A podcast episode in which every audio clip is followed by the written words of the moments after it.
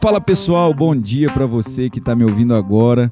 Nós estamos em mais uma dose diária e é muito bom ter você aqui. Com certeza você já está aí pronto para poder compartilhar essa mensagem com alguém e eu quero incentivar você a fazer isso mesmo. É a Casa da Fé Sem Fronteiras e hoje nós estamos aqui em mais um dia.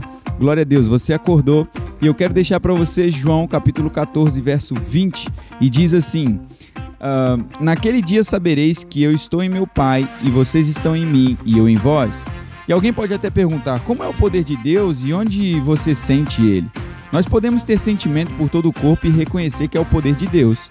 Mas aqui está uma pergunta para você: e o dia que você não sentir isso?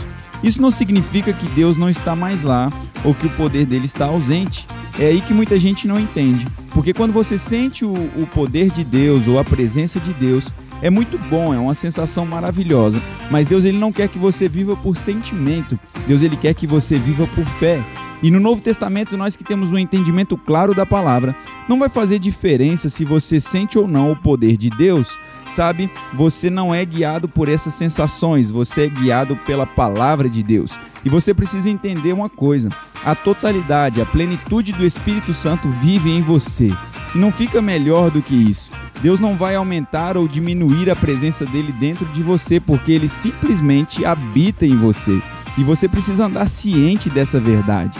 Você é a morada do Espírito Santo, a habitação de Deus. Se você entender isso, toda a sua vida, o seu ministério, a sua oração, a sua adoração será completamente transformada e você vai viver todos os dias de glória em glória, de domínio e excelência. E que nesse dia de hoje você possa ter um dia abençoado na prática da palavra, desfrutando de tudo que Deus tem para você.